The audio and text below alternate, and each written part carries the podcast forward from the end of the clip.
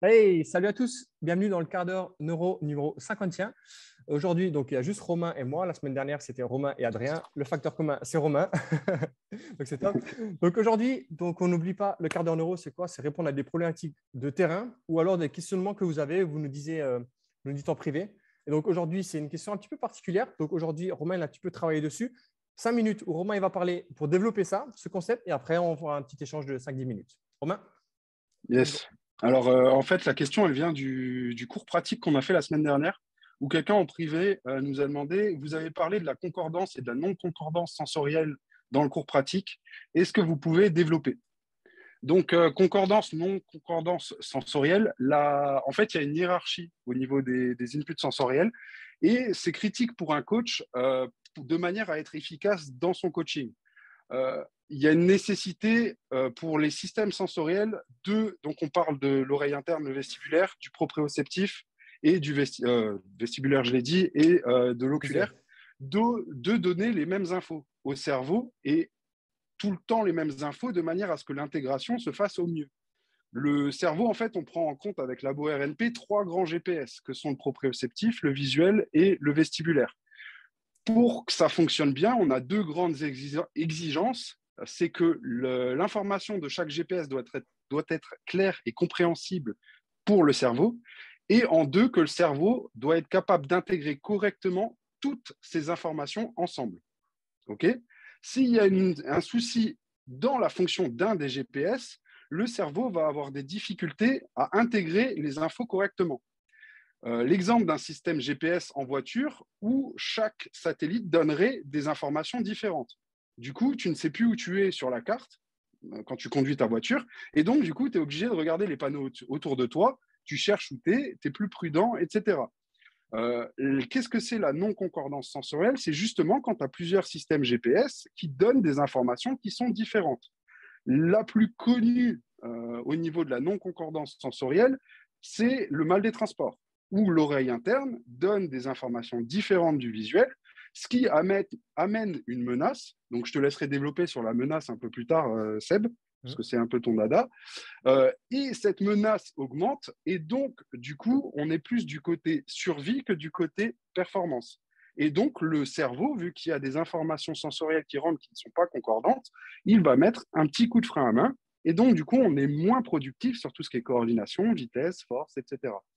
Dans le monde de la préparation physique, on n'est certes pas au niveau des non-concordances sensorielles d'un mal des transports, mais on peut retrouver sur certains gestes des non-concordances entre le système vestibulaire, oculaire et proprioceptif qui amènent à un frein dans la performance, c'est-à-dire une diminution de l'output de force, de mobilité ou ce que vous voulez, par mismatch sensoriel, tout simplement. Et nous, ce qu'on cherche au travers de Labo RNP, c'est justement d'aller chercher quels peuvent être les éventuels mismatchs sensoriels qui viendrait à diminuer la performance pour que le corps puisse répondre à la, au truc qui est principal, à savoir répondre à la menace et donc du coup la survie. Parce que c'est ça le, premier truc que le corps cherche à faire, survivre. Voilà, j'ai fini sur le petit blabla, je pense qu'on peut ouvrir là-dessus. Ça me fait, quand, à t'entendre parler, ça m'a fait penser à une chose, c'est en posturologie, on, étudie essentiellement, par exemple, les yeux et les pieds, entre autres, mais on parle beaucoup de pieds disharmoniques. Et en fait, c'est surtout quand tu as un pied qui donne une information et un autre pied qui en donne une autre.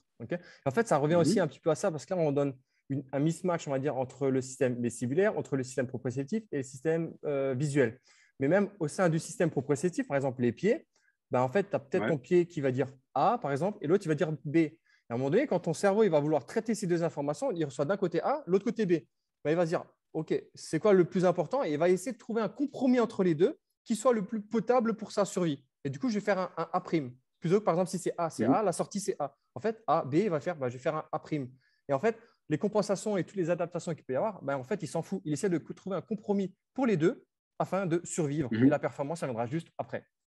C'est ça qui m'a fait penser pendant que tu disais tout ça, en fait. ouais. Et donc, du coup, euh, par rapport à la, à la, menace, etc., tu peux juste leur expliquer cette histoire de menace, de continuum, etc. Ouais, ça c'est, on en parlait dans des tout premiers quarts d'heure neuro à l'époque. On avait même fait, je crois, même euh, le diapo. Enfin bref, en fait, il faut savoir que de mmh. manière générale, le cerveau il répond à une seule question en premier lieu, c'est est-ce que c'est sécuritaire, oui ou non? Et c'est pour ça qu'on avait mis en place avec Labo un continuum de performance. D'un côté, on va dire plus la survie, d'autre côté, plus la performance. Et quand on parle de performance, ce n'est pas uniquement sauter plus haut, euh, courir plus vite, etc. C'est de la santé, même métabolique, endocrinienne, immunitaire, etc. Un peu, un peu moins loin, là, on aura la performance vraiment physique à proprement parler et motrice.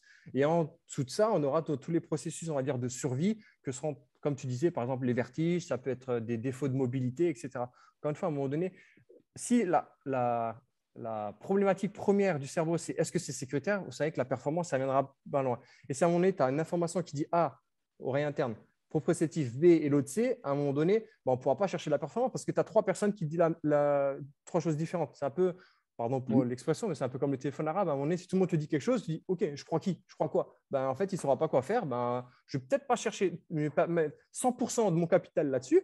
Euh, je vais peut-être mettre un petit peu partout et en fait, je vais un petit peu m'adapter. Et en fait, c'est comme ça qu'il va être plus en mode survie que sur la performance. Voilà, je pense que c'est ça un peu euh, par rapport à ce continuum de performance qu'on avait dit. Et en fait, ça rejoint. En fait, c'est ça, tout simplement. et donc, du coup, plus, mais... Euh, ouais. Bah, la, la, question, en fait, c'était vous avez parlé de concordance et de non-concordance sensorielle. Est-ce qu'on peut développer? Du coup, nous, notre idée, c'est simplement que on va chercher au travers du testing à voir quelles sont les informations afférentes qui euh, ne sont pas les mêmes, enfin, qui, qui, qui, sont contradictoires. On va mmh. travailler dessus de manière à, en mettant en place des exercices simples, juste de manière à ce que le cerveau se dise Ah non, en fait, les informations, elles sont à peu près, elles sont plus concordantes les unes avec les autres. Donc, du coup, je peux lâcher du lest. Il y a, il y a plus de possibilités de performance. C'est-à-dire, j'ai pas besoin, il y a moins de survie. Euh, je peux y aller. Je lève des verrous, en fait, tout simplement. Et par rapport à la question, ça me fait aussi penser une chose, c'est qu'en entraînement classique, on, va on parle de, concordance, on va dire, sensorielle. Donc, ça veut dire qu'il y a plusieurs composantes. Mais à un moment donné, si tu t'attaches uniquement sur une seule composante, à savoir le proprioceptif, par l'entraînement structurel qu'on a classiquement l'habitude de faire, ben, en fait, il peut toujours y avoir des mismatchs par rapport aux autres. Et ce n'est pas parce que tu vas travailler sur, une composante comme la proprioception que les autres, ils vont essayer de s'adapter à un moment donné jusqu'à un certain point. Mais si tu ne les travailles pas également, ben, c'est pour ça qu'on dit les résultats ne tiennent pas toujours dans le temps. Forcément, à un moment donné, si tu sais, tu travailles ton système proprioceptif et ton visuel vestibulaire, tu ne travailles jamais, à un moment donné, ceux-là, ils seront toujours pas optimaux. On ne va pas dire mauvais, on va dire pas optimaux. À un moment donné, quand tu vas plus travailler ton système proprioceptif, alors ça peut être n'importe quoi, l'entraînement, la mobilité, la force, etc. Ben, à un moment donné, ça va baisser parce qu'en fait, ceux-là, ils vont, ton système proprioceptif va se réadapter par rapport au système vestibulaire et visuel qui sont à la base défaillants. Donc en fait, c'est pour ça qu'on parle mhm. aussi de concordance, c'est travailler sur tous les systèmes et pas juste sur un ou l'autre.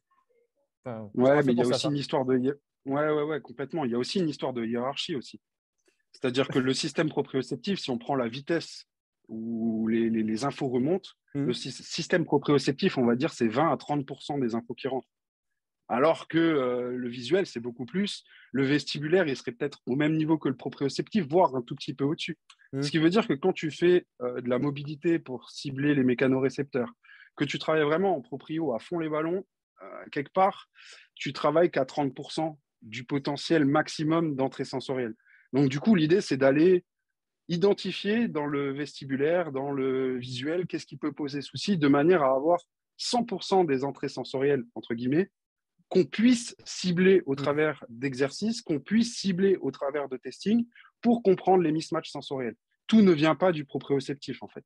Mais ça, on, développera peut-être plus tard sur la hiérarchie sensorielle. Je pense qu'il y a aussi de quoi dire pour faire un autre quart d'heure. Hein. ouais, ouais, Mais c'est très important, cette hiérarchie, parce qu'au final, le mouvement, comme on le conçoit, c'est-à-dire juste de la mobilité, de la force, etc., oui, effectivement, il va y avoir du vestibulaire, oui, effectivement, il va y avoir du visuel quand tu fais du foot, etc mais tu n'es pas ciblé exactement sur des problématiques d'afférence et d'intégration qu'il peut y avoir. Et donc, du coup, oui, effectivement, tu vas travailler le tout, mais dans notre idée, c'est plus d'aller chercher en sniper quelles sont les problématiques, alors que pratiquer le sport, quelque part, euh, oui, effectivement, tu vas tout travailler, mais c'est comme mettre un gros coup de bazooka. Tu ne sais pas exactement sur quoi tu travailles. Donc, tu ne peux pas objectiver des progrès. Et c'est là toute euh, l'idée derrière euh, l'entraînement neuroperformance, on va dire, euh, d'aller objectiver quels sont les gains sur du visuel, quels sont les gains sur du vestibulaire, quels sont les gains sur du proprio, qui amènent à des gains sur la globalité. Mais ça, ouais, c'est très intéressant la hiérarchie sensorielle pour euh, l'approche de l'entraînement par le préparateur physique. Ça, ça, ouais, c'est un rabbit hole. Une fois que tu rentres dedans, tu te rends compte que ouais, il y a plein de réflexions qui t'amènent à revoir la manière dont tu agence les séances d'entraînement et comment tu mets en place ces séances d'entraînement. Voilà. on est bon, Je pense qu'on est bon. Hein ouais. Ouais, ouais, ouais. Bah, merci à vous. Merci pour les questions. Rendez-vous mercredi. On en, a plus, on en a quand même quelques-unes, donc les a notées. De toute façon, si on ne pas répondu aujourd'hui, on les répondra la semaine prochaine ou la semaine d'après, encore une fois. Tous les lundis, c'est la théorie et le mercredi, la pratique. Donc, à mercredi. Ciao, ciao. À mercredi. Salut tout le monde.